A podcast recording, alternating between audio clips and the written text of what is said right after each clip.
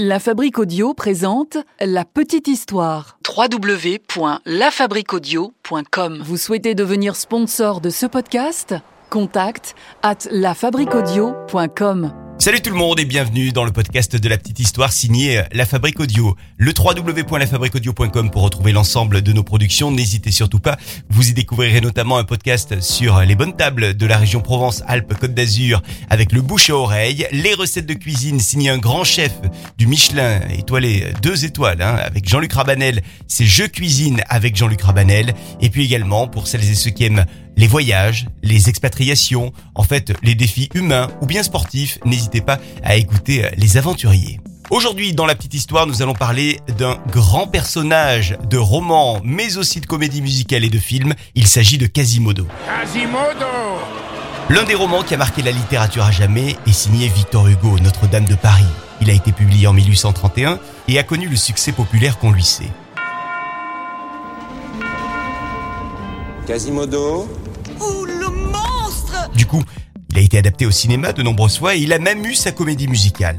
Alors si on regarde le bossu de Notre-Dame de Disney, c'est un joli bossu hein, qu'on peut observer. En revanche, dans le chef-d'œuvre de Victor Hugo Notre-Dame de Paris, Quasimodo est bien plus impressionnant avec un œil qui disparaît sous une verrue, un nez déformé, une bouche en fer à cheval, des dents désordonnées et je cite Victor Hugo, une lèvre sur laquelle une de ses dents empiétait comme la défense d'un éléphant et un menton fourchu. C'est vrai qu'il n'a pas une beauté évidente, mais il a gardé la tétine très tard. La question qu'on va se poser aujourd'hui est très simple.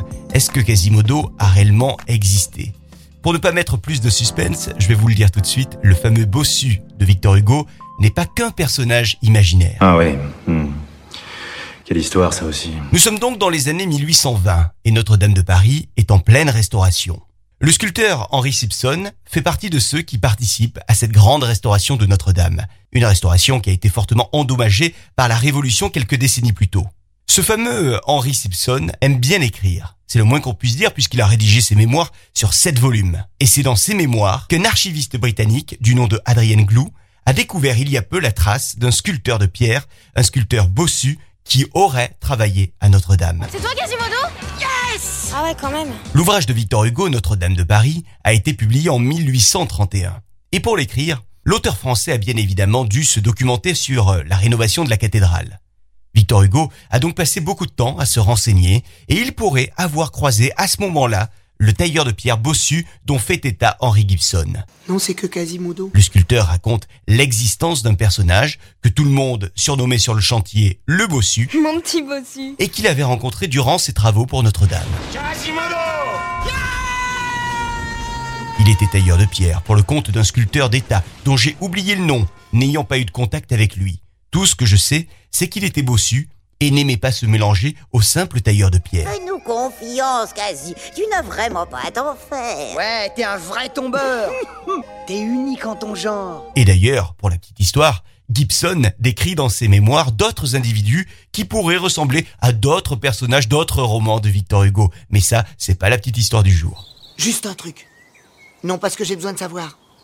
Nous deux, c'est juste pour tirer un petit coup, c'est pour essayer de construire quelque chose de sérieux. Quasimodo Tu sais, j'ai mis du temps à comprendre, mais là, ça y est, j'ai compris. Je t'aime. Et puis c'est la beauté intérieure qui compte. Non mais, tu me trouves un peu beau quand même. Voilà donc pour cette petite histoire consacrée à Quasimodo aujourd'hui. Si vous avez envie d'en savoir plus sur un personnage de fiction, n'hésitez pas à nous solliciter sur contact lafabriqueaudio.com, la fabrique avec un K. Retrouvez la petite histoire sur les réseaux sociaux avec notamment un groupe Facebook, un compte Twitter et n'hésitez pas à nous laisser des petites notes pour ce podcast sur l'appli Apple Podcast. Ah, attention Belle, j'ai un complément capillaire. Et d'ici le prochain épisode, vous avez bien sûr le temps de découvrir d'autres podcasts de la Fabrique Audio. Ils sont tous sur le www.lafabriqueaudio.com. À très vite. Quasimodo, fais-moi une promesse. Oui, tout ce que vous voulez mettre. Mets-le au moins une fois, ton petit pantalon en velours. La Petite Histoire. La Petite Histoire. www.lafabriquaudio.com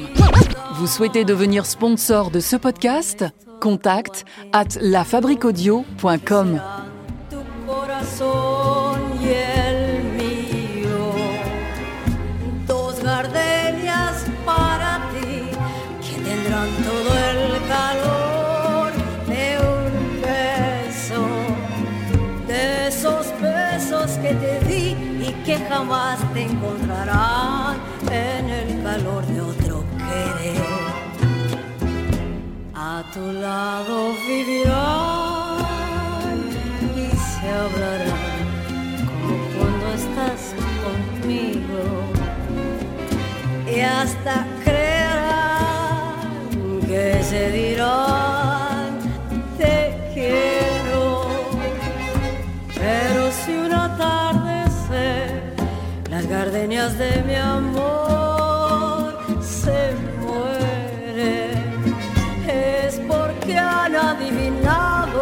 amor me ha traicionado porque existe otro querer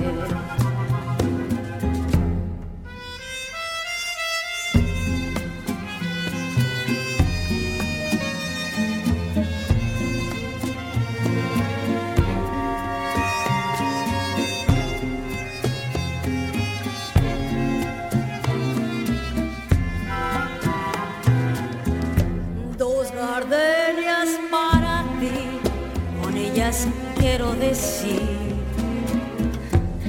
te quiero, te adoro, mi vida. Ponles toda tu atención, que serán tu corazón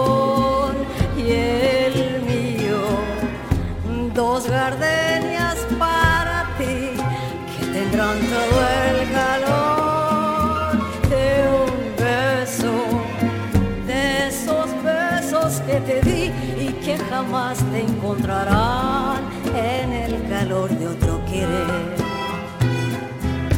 A tu lado vivirán y se hablarán y se hablarán